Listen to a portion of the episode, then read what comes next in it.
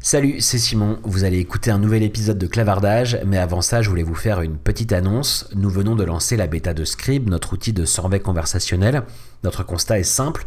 Toutes les entreprises ont besoin de poser des questions à leurs clients pour mesurer la satisfaction, leur NPS, pour collecter du feedback produit, etc. Mais les outils existants interrompent vos clients, détériorent l'expérience utilisateur et au final ne génèrent que 12% de réponses en moyenne. C'est pas assez pour réellement comprendre vos clients et prendre les bonnes décisions. Alors on sort Scribe, une solution en SaaS de survey conversationnel qui vous permet de poser toutes les questions importantes pour vous directement dans le parcours de vos clients et d'avoir en moyenne un taux de réponse supérieur à 70%. Alors rendez-vous tout de suite sur scribe.app pour vous inscrire à la bêta et je vous laisse en compagnie de cet épisode de clavardage. Bonne écoute. Bienvenue dans Clavardage, le premier podcast dédié au marketing conversationnel. Présenté par Simon Rebic. Bonjour à tous et bienvenue dans ce huitième numéro de Clavardage, le premier podcast dédié au marketing conversationnel. Avec près de 5 milliards d'utilisateurs actifs mensuels, les applications de messagerie se sont imposées dans notre quotidien et ce partout dans le monde. Pourtant, s'il est naturel pour les marques d'avoir un site web ou une page Facebook, peu utilisent encore réellement la conversation dans leur stratégie d'acquisition ou de rétention de leurs clients. Je suis Simon Robic, je travaille depuis bientôt 10 ans sur le sujet de la conversation en ligne et dans chaque numéro de clavardage, j'interroge un expert du domaine, je vous partage des retours d'expérience de marques qui se sont lancées et je rencontre les acteurs clés du marché en France et en Europe. Et aujourd'hui, j'ai le plaisir d'accueillir Julien Laurent. Salut Julien. Salut Simon. Alors Julien, tu es le directeur du marketing digital pour la branche news de TF1. Est-ce que tu peux nous présenter rapidement en quoi consiste ton métier aujourd'hui? Ouais, bien sûr. Mon métier, euh, en fait, c'est un métier euh, d'offre d'offre numérique. Euh, moi, je travaille dans une grande maison qui est un média au sein de la direction de l'info et euh, le métier du marketing digital, il recouvre en gros quatre grandes réalités. La première, c'est très digital. Évidemment, c'est le produit. C'est toute l'activité des produits. On travaille avec les rédactions main dans la main pour proposer la meilleure expérience de nos contenus sur des supports numériques aux utilisateurs. C'est toutes les logiques d'audience. Et dans les logiques d'audience, c'est euh, à la fois tout ce qui est euh, euh, évidemment mesure de l'audience, reporting, mais aussi data, analyse et compréhension. Et toute l'intelligence finalement de la donnée. Et d'un autre côté, c'est tout ce qui est acquisition. Et c'est le troisième pilier de mon job, c'est le business donc c'est le suivi du PNL, des activités numériques, euh, et là on va dire la bonne marge du modèle économique. Et puis euh, je travaille euh, sur un quatrième pilier et de plus en plus, et c'est je pense ça qui, qui va notamment intéresser notre discussion. C'est le sujet de l'innovation. On a une direction de l'innovation dans le groupe TF1 avec qui je travaille beaucoup euh, puisque l'information, c'est un terrain formidable pour aller euh, chercher des euh, et défricher des sujets, des pratiques, des usages. et donc voilà, l'innovation, c'est le quatrième pilier de, de, de, mon travail. Donc tu dis que l'information, c'est évidemment un pilier important dans, dans, le groupe. Hein. On, on, connaît TF1, les chaînes de télé, toute la partie en ligne, et on sait que l'information, ça tient une place importante dans la stratégie du groupe. Et évidemment, encore plus euh, dans les périodes de crise, là, comme on a vécu depuis ces, derniers mois, les médias et notamment les marques fortes de médias, un peu comme TF1, jouent évidemment un rôle clé. Et pour accompagner justement votre audience euh, autour de cette actualité, autour du coronavirus, vous avez justement cherché à innover et à proposer un chatbot d'info lié au coronavirus. Est-ce que tu peux nous expliquer euh, comment est né ce projet? Parce qu'en préparant l'enregistrement, tu m'as dit qu'au départ, tu savais pas trop dans quoi est-ce que vous vous lanciez en démarrant ce projet. Donc, est-ce qu'on peut revenir à l'origine et d'où est-ce que c'est venu vraiment à la base, le lancement de ce chatbot? Oui, alors il vient, euh, le, cette idée, elle, euh, elle vient en fait de notre éditeur, euh, de l'éditeur digital du groupe, Olivier Ravanello, qui, et en, fait, on, réfléchissait à la meilleure façon, évidemment, de répondre à toutes les angoisses et les questions que les gens pouvaient se poser. À ce moment-là, on était euh, une dizaine de jours avant le confinement. Donc en gros, on est euh, début mars. On est, oui, c'est ça, vraiment la première semaine de mars. Ça fait un mois que le sujet, un mois, un mois et demi que le sujet du coronavirus, il est là. Ça fait deux trois semaines que la tension elle commence à être vraiment importante et et, et, puis nous, on est en tant que média, on a un rôle qui est important, c'est qu'il faut qu'on réponde évidemment aux questions de base des gens et euh, ce que font les gens en général quand ils se posent des questions, c'est qu'ils les posent à Google. Nous, notre métier, euh, une partie de notre métier, en tout cas marketing digital, c'est de faire en sorte que ce soit notre article qui ressorte plutôt qu'un autre. Mais là, on s'est dit, c'est quoi la bonne solution pour que tous les contenus qu'on produit et toute la connaissance qu'on fabrique et toutes les informations qu'on est en train de, de, mettre en place, hein, on était à, ce moment-là près d'un millier d'articles déjà publiés, euh, comment est-ce qu'on arrive à les centraliser dans une seule expérience sur nos supports, sur notre site, en l'occurrence sur lci.fr. Et donc là vient l'idée euh, d'un chatbot. Euh, donc tu, tu, dans ta question, tu dis, euh, on savait pas très bien où on allait. Oui, en fait, on sait, on savait pas très bien ce que ça allait donner, pour être très franc. On, on sait où on met les pieds, on voit à peu près ce que c'est un chatbot, mais euh, on ne sait pas si c'est vraiment très probant. Il n'y avait pas vraiment d'exemple à ce moment-là de, on va dire, de use case d'utilisation d'un chatbot dans un contexte d'actualité, encore moins en pleine crise, donc dans un contexte de, crise, euh, on s'est lancé. Euh, et, puis je crois qu'en fait, c'est plutôt, euh, ça a été plutôt un succès. Alors du coup, ça veut dire quand même que ce format-là, c'est imposé, c'est le premier auquel vous avez pensé. Vous vous êtes pas dit, on va faire un moteur de recherche un peu amélioré, on va faire, euh, je sais pas moi, un catalogue. Le format conversationnel, c'est finalement celui qui s'est qui s'est imposé naturellement à vous, quoi. Ouais, très naturellement. Euh, il est, euh, mais parce qu'en fait, il fait beaucoup de sens euh, quand euh, et quand tu es en média d'information. Finalement, se donner, se doter d'un outil qui, qui donne la parole aux gens, c'est globalement une bonne pratique pendant 15 ans, euh, tous les sites ont laissé ouvert leurs commentaires, ou ouverts, plus ou moins fermés, euh, mis sous autotente, mais bon, on, on développé euh, un embryon de logique conversationnelle. Aujourd'hui, on sait que les commentaires, globalement, ça crée pas beaucoup de valeur. Là, tout d'un coup, le chatbot, pour être très franc, ça nous apparaît un peu en, enfin, on, on, l'apprend en marchant au fur et à mesure qu'on monte le projet, mais on se dit, mais bon sang, mais c'est bien sûr. C'est évidemment un super format pour que les gens puissent puissent s'exprimer. Très bien. Et vous aviez déjà déployé un chatbot sur un autre sujet avant ou c'était vraiment la première fois que ce format-là a été utilisé euh, Alors non, c'est non, c'est vraiment vraiment la première fois. Euh, et à l'info de TF1, ça j'en suis certain. Et dans le groupe, euh, j'en suis quasiment certain. En fait, je vais être, je vais être, non, je vais être plus précis. On a un, un petit historique à l'information puisqu'on avait déjà fait, on avait déjà développé un petit chatbot automatique euh, basé sur des flux et euh, sur des flux pour donner des résultats d'élection. On avait fait ça un peu comme un prototype où en gros c'était un bot de Facebook et euh, on avait euh, branché des API dessus puis on avait fait en sorte que les gens puissent euh, demander quel était le résultat dans leur commune. Mais là il n'y avait pas vraiment de logique conversationnelle. C'était euh, c'était beaucoup beaucoup plus basique. Euh, là, on a vraiment voulu euh, attaquer le sujet du langage naturel. C'était ça qui était plus marrant. D'accord. Donc, alors, justement, concrètement, comment est-ce que ce bot fonctionnait? Je, je, pouvais lui poser des, des, des questions. Quel, quel, type de questions est-ce que je pouvais poser et quel type de réponse est-ce que j'allais obtenir du coup? Alors, on...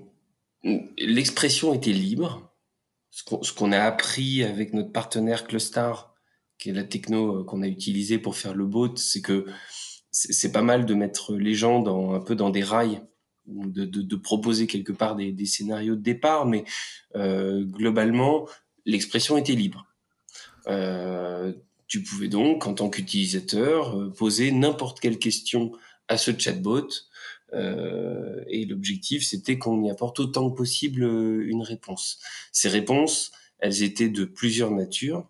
Euh, elles étaient euh, soit des petits éléments de texte qu'on avait euh, rentrés dans le chat, dans le chatbot, soit c'était des éléments de texte qui étaient augmentés de rebond vers des articles qu'on avait publiés, soit c'était des avis d'experts qu'on avait agrégés, puisque on a la chance dans le groupe TF1 d'avoir des gens très compétents qui on est capable de déclencher sur des sujets. En l'occurrence, sur le sujet du coronavirus, très tôt, on a, on a impliqué Gérald Kerziek, qui est le Gérald qui est le à la fois évidemment qui est un médecin urgentiste très référent et assez connu, mais qui en plus euh, est le consultant santé pour la chaîne LCI, pour la chaîne TF1, et avec qui tout de suite on a travaillé des premiers éléments de réponse. On avait au lancement une cinquantaine d'éléments de réponse qui étaient le produit de lui, son, on c'est lui le docteur qui les écrivait pour parler des symptômes. Donc euh, tu pouvais lui poser n'importe quelle question et nous, au départ, on a fait en sorte que les réponses soient soit des éléments de réponse texte, soit des éléments de réponse texte enrichis, soit des avis d'experts qu'on avait rentrés dans la machine. Donc il y a eu, euh, il y a eu aussi une production de contenu dédiée à ce chatbot. Ça n'a pas été uniquement du renvoi vers des contenus qui pouvaient déjà exister sur le site ou qui auraient été publiés de toute façon euh, dans, dans, dans, les pages du site. Il y a eu aussi une production dédiée à cette expérience conversationnelle. Oui, euh, et, je pense que c'était très important. Et, pour, être même le plus précis possible, on a fait, euh, on a rétroproduit du contenu. C'est-à-dire que, en fait, on est parti de cette fameuse base de, de, de, de milliers, de, de, plus de, de 1000 articles qu'on avait produits à ce moment-là, qu'on a repassé intégralement et qu'on, dans, dont on a extrait des éléments de réponse à des questions que les gens pouvaient potentiellement se poser. Euh, donc c'est un vrai boulot de fichier Excel. Hein. C'est euh, j'identifie un article, j'attache son URL, j'isole des éléments de réponse que je rattache à des questions. Tout ça, on l'a fait faire par la rédaction. Euh, et donc, on avait euh, à temps plein une personne de la rédaction qui était dédiée à ce travail. Donc, pour résumer, cette personne, Amandine en l'occurrence, dès le départ pour la rédaction, elle a trié les contenus, elle a rédigé des réponses, elle a linké euh, ces réponses, enfin, en tout cas, elle a maillé, on va dire, ces réponses avec tous les contenus qu'on avait déjà produits. Et oui, évidemment, c'était une production dédiée parce que dans un chatbot, euh, tu peux pas faire une réponse en 1500 euh, à 2500 signes, ce qui est la taille moyenne d'un article euh, sur un média d'information numérique. Donc, il faut bien euh, faire des réponses très synthétiques. Donc, il y a eu aussi beaucoup de réécriture. Gros, faut arriver à dire en format tweet. Ce que ça veut dire, c'est que vous vous n'êtes pas contenté de, de renvoyer vers des liens. Vous avez vraiment tenu à ce que l'expérience, entre guillemets, elle puisse suffire à elle-même et qu'on puisse déjà avoir les réponses à nos questions à cet endroit-là sans avoir nécessairement besoin d'aller sur une autre page, lire un autre article. L'expérience, elle pouvait ouais, se suffire à elle-même, elle était finie, entre guillemets, quoi. Ah, totalement. En fait, elle était finie elle est infinie, mais parce qu'en fait, parce qu'elle a évolué euh, tout au long du dispositif et euh, et elle a évolué au gré des demandes et des besoins des gens. Mais oui, en ça, elle était finie. C'était une expérience globale. On voulait pas que à une réponse qui est euh, j'ai de la fièvre, que dois-je faire? On réponde euh, une URL ou un lien vers un article. On voulait que euh, ça réponde en disant vous avez de la fièvre, c'est potentiellement un symptôme. Euh, voilà les symptômes en général qu'on constate. Voilà euh, les premières actions qui seraient logiques que vous fassiez à ce moment-là. Et si vous voulez en savoir plus, voici un article beaucoup plus complet qui va parler du sujet des symptômes du coronavirus ces productions-là de, de, contenu, dont tu nous expliquais un peu que c'était basé sur euh, à la fois de l'existant, euh, en provenance de, de, soit de votre consultant santé, soit euh, bah, de la rédaction web, est-ce que les, les autres entités du groupe ont aussi été mises à contribution? Je pense évidemment au JT euh, télé, euh, qui du coup ont produit du contenu aussi sur cette thématique, à Doctissimo, qui fait aussi partie euh, du groupe TF1, qui, du coup spécialisé santé depuis très longtemps. Est-ce que, est-ce que vous avez aussi pu utiliser un peu toutes ces, toutes ces ressources pour venir alimenter le chatbot en contenu? Alors, en contenu, pas systématiquement. Par contre, ce qu'on a réussi à faire, c'est qu'on a réussi à activer toutes ces, tous ces canaux. Euh, si on prend le cas du JT, le JT, oui, il a indirectement produit du contenu, puisqu'en fait, dans nos offres numériques, et en particulier sur lci.fr, on réutilise tous les sujets que euh, les éditions du JT produisent. Donc, tous les contenus des JT, tous les sujets JT se retrouvaient sur lci.fr et étaient potentiellement associés à des contenus à l'intérieur du chatbot. Donc ils n'ont pas produit spécifiquement pour le chatbot, mais on pouvait à partir d'une expérience chatbot, finir sur un sujet du JT. Par contre, euh, les JT se sont saisis de ce dispositif. Ils ont très vite compris euh, et euh, l'intérêt du dispositif et très vite, on va dire au deuxième ou au troisième jour après le lancement, c'est le ce chatbot, il était annoncé au JT de 20 heures. On encourageait les gens à se rendre sur le chatbot pour répondre aux questions. Et il y avait Gérald Karziek euh, sur le plateau avec Gilles Boulot euh, pour non seulement parler du coronavirus, mais parler de ce dispositif. Donc, le, quand, quand on parle antenne dans cette histoire, l'antenne s'est approprié ce dispositif et c'est devenu un vrai dispositif télé plus digital. Ça, c'était la partie télé. Maintenant, effectivement, tu as raison. Dans le groupe TF1, on a euh, des cousins qui s'appellent Unify. Unify, c'est le groupe euh, qui rassemble euh, une grosse partie des offres numériques du groupe TF1, savoir Marmiton, au féminin, My Little Paris et Doctissimo. Et on a très vite contacté Doctissimo qui par ailleurs travaille avec Gérald Kerziek également, donc ça tombe bien, euh, pour les embarquer également dans cette aventure. Donc le chatbot, très vite, on a décidé que ce serait pas un chatbot Info TF1, c'est que ce serait un chatbot Info TF1 et Doctissimo. Donc accessible par ailleurs sur les deux plateformes. Et dans ce cadre-là, eh ben en fait, nos deux équipes éditoriales ont apporté du contenu. Donc les équipes de Doctissimo ont activé leurs experts pour nourrir euh, en particulier entre guillemets la verticale santé à du chatbot, pendant que côté LCI on était beaucoup plus sur les aspects pratiques et euh, et actualité. Mais tout ça n'a fait qu'enrichir le dispositif, ce qui fait qu'un utilisateur d'Octissimo voyant le chatbot pouvait très bien découvrir un contenu et des informations LCI, et un utilisateur depuis LCI pouvait très bien avoir des réponses santé côté d'Octissimo. Hmm.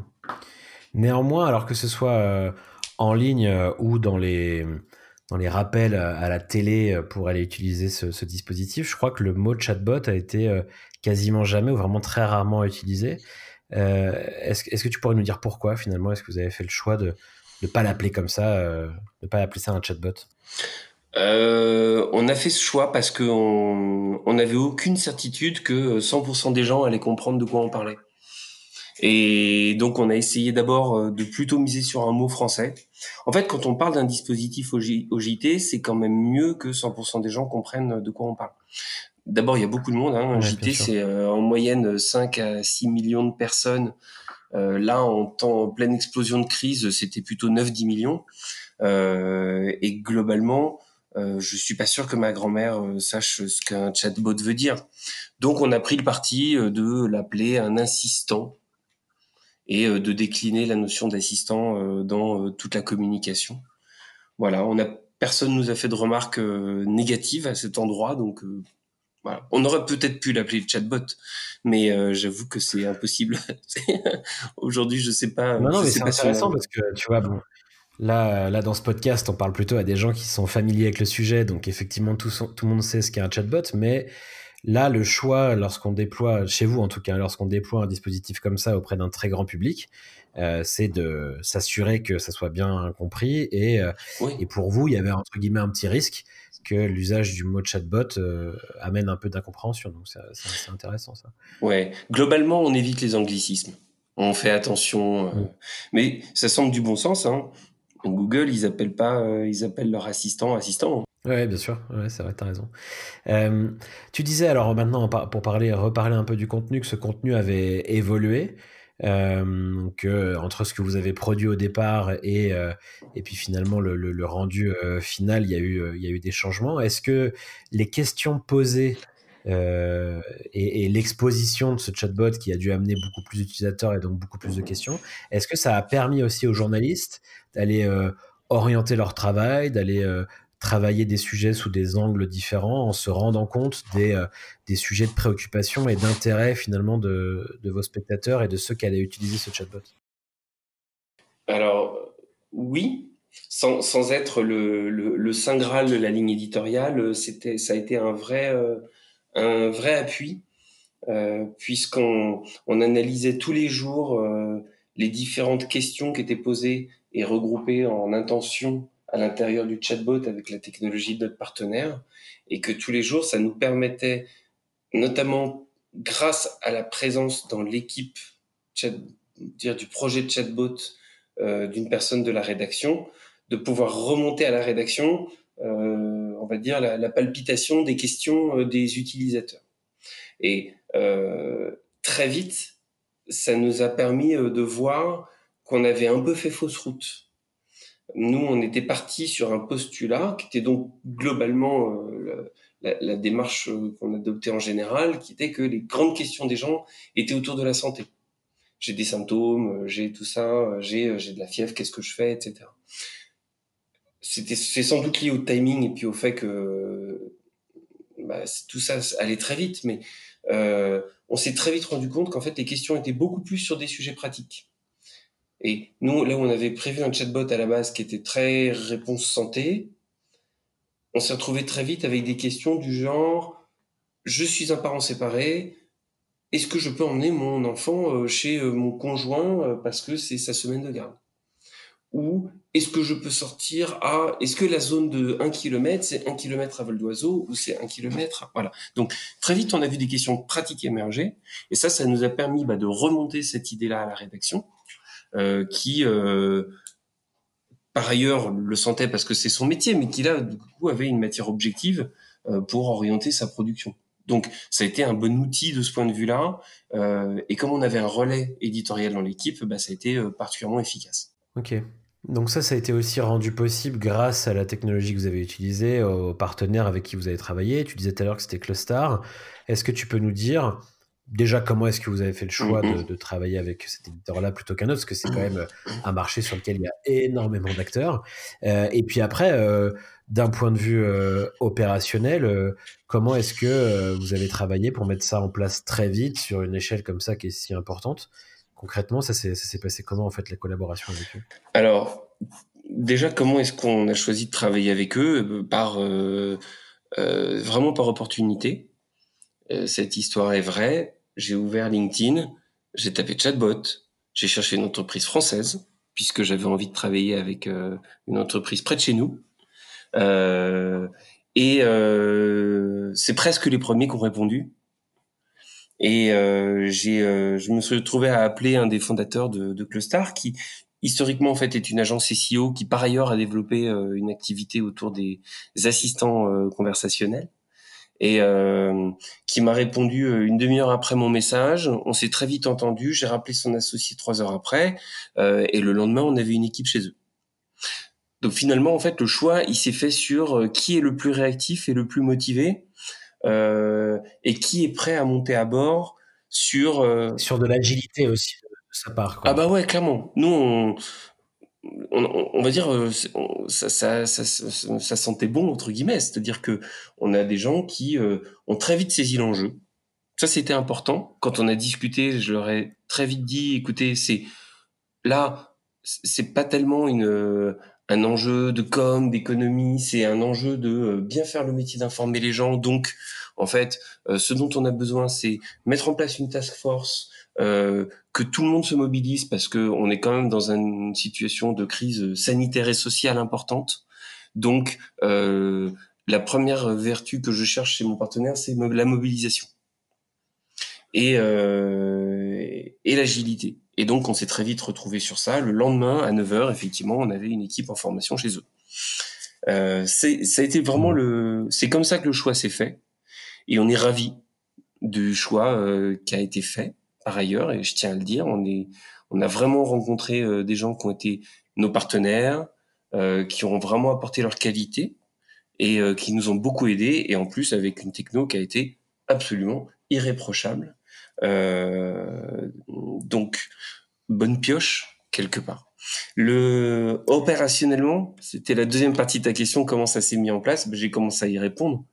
Euh, on a mis en place une task force, donc une équipe dédiée, une personne chez moi, donc euh, plutôt un profil de chef de projet, de coordination marketing, une personne à la rédaction et euh, un peu quasiment euh, l'intégralité de l'équipe de Clustar de l'autre côté, c'est-à-dire euh, quelqu'un du côté de la data, deux personnes en gestion de projet.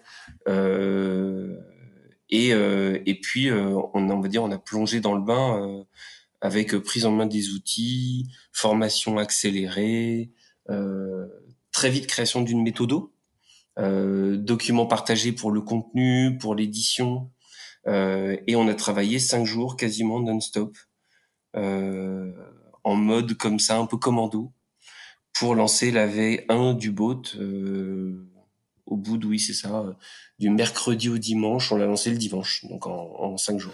Ouais, c'est un délai qui est, quand même assez court vu euh, vos enjeux d'audience, j'imagine aussi vos enjeux euh, d'expérience, de, de, qualité de service que vous que vous recherchez, j'imagine, quand lorsque vous déployez quelque chose sur le site, parce qu'il y a aussi des enjeux économiques pour vous. Il faut pas que ça vienne trop empiéter sur la monétisation du site, etc. Enfin, j'imagine.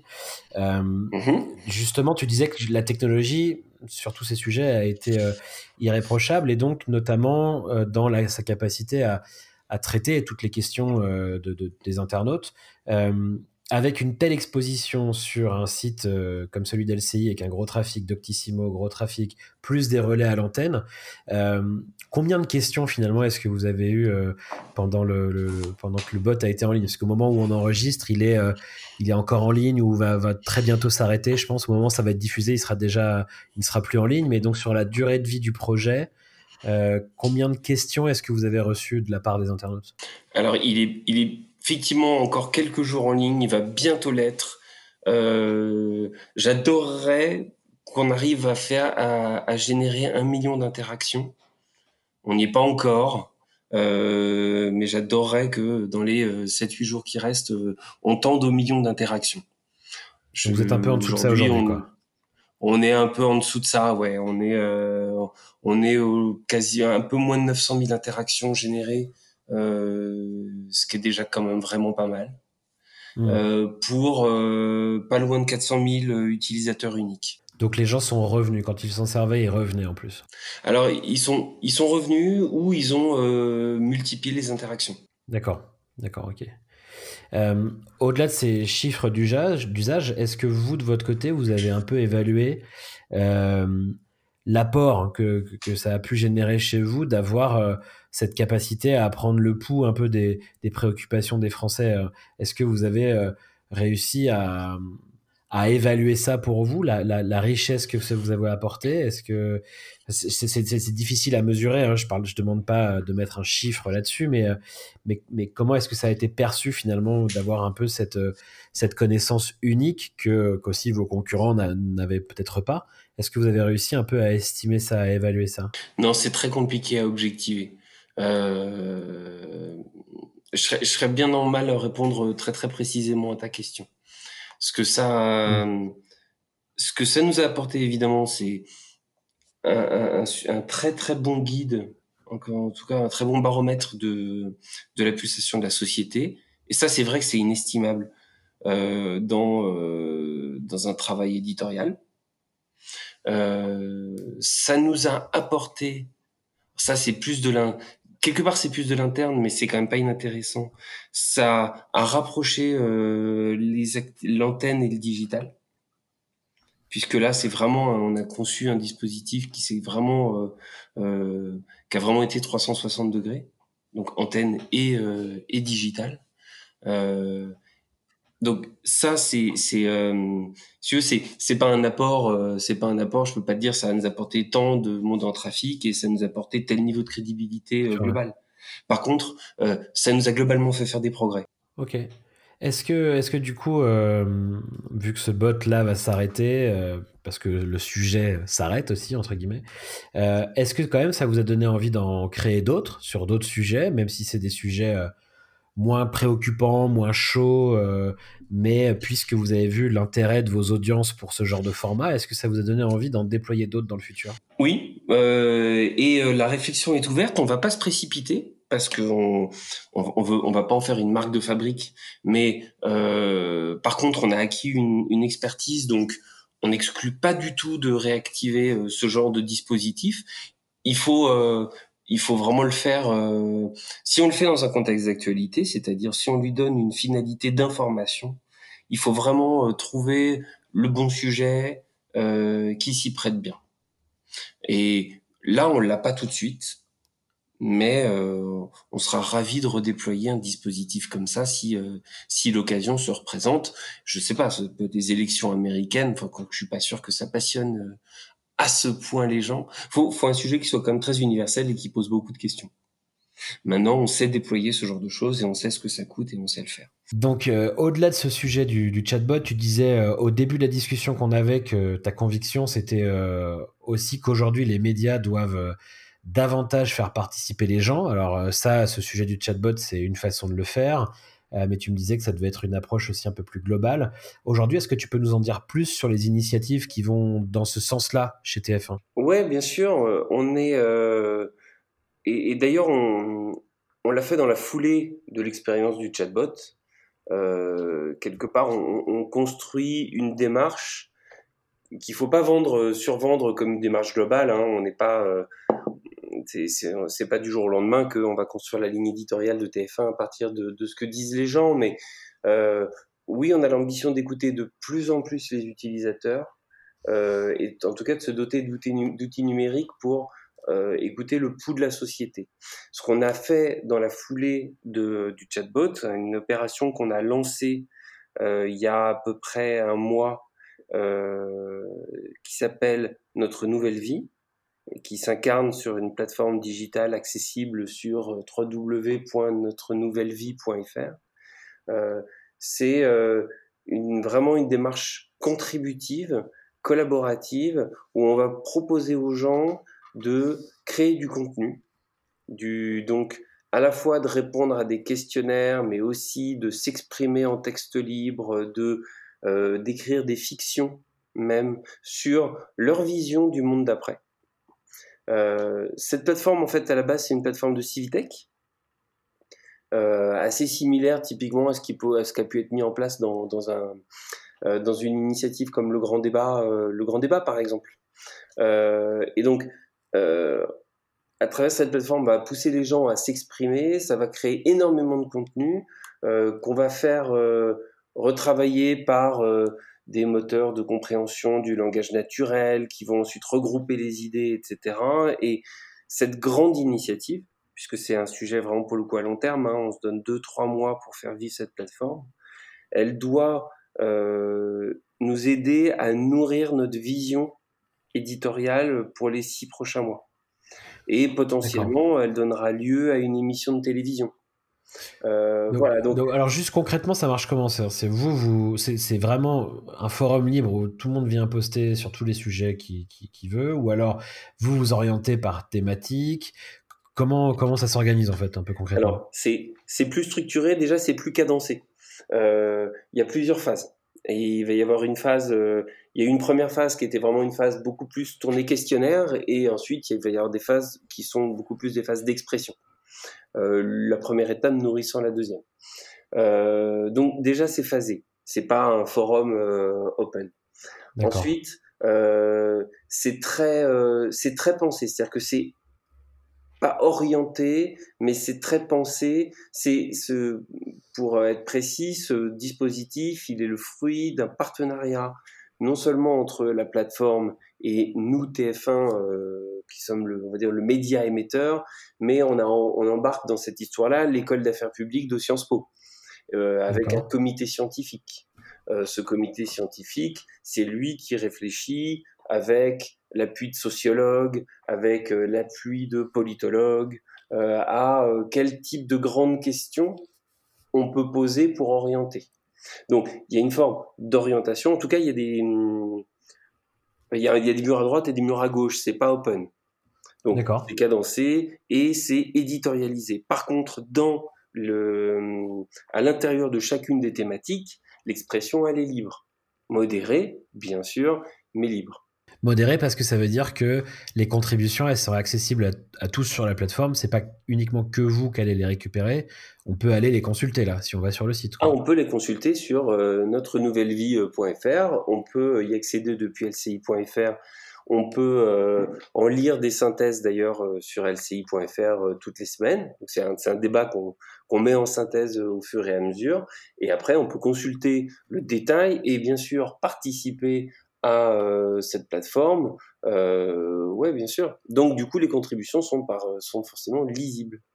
Pour autant qu'elles ne soient pas modérées, qu'elles ne nuisent pas qu'elles ne contreviennent pas à la loi et, qu'elles ne mettent pas en danger notre responsabilité de, diffuseur. Oui, bien sûr. Tu me disais que ça, ce, dispositif-là devait durer 2-3 mois. Donc, il y aura une restitution un peu globale à la fin de l'été, si je comprends bien, et qu'ensuite, ça va quand même orienter en partie la ligne éditoriale du groupe, c'est ça? Oui. Oh, alors, ça va en partie orienter. Disons que ce sera un, un excellent appui pour continuer à construire l'information dans le groupe TF1 euh, sur le sujet euh, particulier qui est, euh, on va dire, la, la, la, la petite, les, les, tensions et les nouveaux hiatus qui peuvent exister dans la société suite à cette séquence assez traumatique qu'on a tous vécue et qui va, qui pour beaucoup de gens ont un peu changé leur vision du monde. Hmm. Ça, nous sert en fait d'outil à comprendre euh, à quel point ça a changé la vision du monde des gens et jusqu'à quelle échelle. Et ça, ça va nous permettre derrière de faire l'information qui y répond. Donc on peut imaginer que euh, à la fois en ligne et pourquoi pas dans les JT, euh, tu aies des, sujets qui n'étaient pas traités avant ou, ou des, des, sujets qui sont traités sous des angles différents parce qu'on se sera rendu compte de nouvelles préoccupations chez les Français grâce à cet outil en fait. Exactement. Tout à fait. C'est exactement ça. Donc ça veut dire qu'entre les chatbots euh, et ces dispositifs comme celui-ci, on sort complètement du côté un peu euh, euh, descendant et traditionnel des médias, où, enfin, où vraiment en tant que, que, lecteur ou spectateur, tu vois, d'un média, finalement, je ne pouvais que recevoir ça. On est davantage dans de la conversation et c'est c'est presque cyclique. en tout cas, voilà, c'est tout se nourrit les uns des autres, quoi. toi, qu'est-ce que ça t'inspire en fait tout ça globalement? C'est euh, c'est quel, quel, quel, futur tu vois en fait pour tout ça? Est-ce que c'est quelque chose qui est très lié à la période que l'on est en train de vivre? Ou, euh, ou c'est quelque chose que vous aviez déjà engagé avant, qui s'est peut-être accéléré là et que toi, dans ton rôle euh, au, marketing digital chez TF1, tu as envie de, de faire durer et de, multiplier les dispositifs comme, comme celui-ci? En fait, c'est c'est presque un, mouvement qui a commencé il y a longtemps, mais qui, en, qui arrive à un certain niveau de maturité. Alors, je vais prendre le, pour te l'illustrer, je vais te prendre euh, vraiment l'exemple des médias. Moi, j'ai fait une partie de ma carrière chez 20 minutes, et dans, chez 20 minutes, en 2007, on avait euh, la une du site, et on avait une seconde une qui s'appelait la une des lecteurs et euh, où on agrégeait euh, des contenus de blog. Donc ce lien entre l'information, moi, marque, média et maîtrise, caution, et la contribution des internautes dans mon produit, elle existe depuis longtemps. Mais il me semble là surtout qu'on arrive à un certain niveau de maturité. C'est qu'en fait, on a compris que c'était pas une fin en soi, mais que par contre, c'était un moyen et que c'était un moyen, sinon indispensable, du moins de plus en plus nécessaire. Et oui, je pense que cette logique qui va consister pour une marque, et nous en l'occurrence on est un média, mais ça peut être n'importe quelle marque, euh, dans n'importe quel secteur, à écouter ses utilisateurs, à leur demander de contribuer pour nourrir sa vision alors sa vision, ça peut être euh, sa raison d'être, ça peut être euh, ses produits, euh, ça peut être l'excellence de son service client, ça peut être, mais en tout cas de s'appuyer sur sur des contributions. Aujourd'hui, on commence à être, à avoir un vrai bon niveau de maturité sur le sujet, et et moi ma vision pour l'avenir de ça, c'est que dans notre secteur des médias quand on est un grand média généraliste, euh, on ne pourra plus tout à fait construire l'information comme on a pu le faire à l'époque de, euh, de la télévision traditionnelle. C'est-à-dire, comme tu dis, en étant un média descendant, qui est j'ai de l'intuition, je suis capable de sentir le pouls de la société, voilà, je fais les sujets, et puis c'est la grande messe de l'information, et puis il y a 6, 7, 8 millions de personnes euh, qui s'informent. Euh, de plus en plus, on va aller euh, vers ce genre de logique qui est mais de quoi ont vraiment besoin les gens? Quelle est leur attente? Quelles sont leurs angoisses? Qu'est-ce que vous pensez de ça? On parlait tout à l'heure de, des pistes qu'on avait pour l'avenir sur les chatbots. Moi, j'aime vraiment, alors pour le coup, c'est pas quelque chose qui est engagé, mais je me dis que demain, si on devait lancer une nouvelle rubrique, on serait pas tout à fait idiot d'abord d'avoir une phase où on demande aux gens, euh, on leur annonce qu'on va créer cette nouvelle rubrique et puis qu'on leur demande, mais au fait, euh, dans ce sujet-là, qu'est-ce qui vous intéresse vraiment? Quels sont vos sujets de préoccupation? Est-ce qu'il y a des questions que vous vous posez particulièrement? Euh, Donc, quelque part, utiliser le, sens de, l'observation et le fait d'avoir maintenant des, belles oreilles digitales pour construire son, nous, notre média, mais, euh, mais encore une fois, n'importe quelle marque, bah, ça me semble aujourd'hui devenir de plus en plus quelque chose d'indispensable. Donc la conversation entre le média et, euh, et son audience, elle ne va faire que, que s'accentuer quoi pour toi dans les prochains mois, les prochaines années? oui, jusqu'à alors oui, jusqu'à une certaine limite. À mon avis, euh, prenons le caricaturons à l'extrême pour montrer là où il faudrait quand même pas aller. On peut pas construire un média 100% en écoutant les gens. Euh, puisque si tu fais du contenu uniquement en fonction de ce que les gens attendent, tu remplis plus tout à fait ta mission, euh, qui est d'abord de leur donner à voir ce qu'ils ne verraient pas normalement, ensuite de parfois les surprendre, euh, de par ailleurs les mettre face à des opinions qui sont potentiellement contradictoires pour les aider à nourrir leur position de citoyen.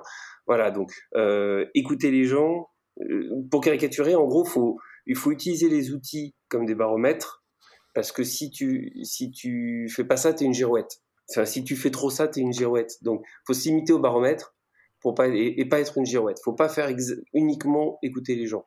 Il faut rester quand même euh, dans cette position de challenger des idées et euh, de, témoin d'un monde que les gens peuvent pas voir.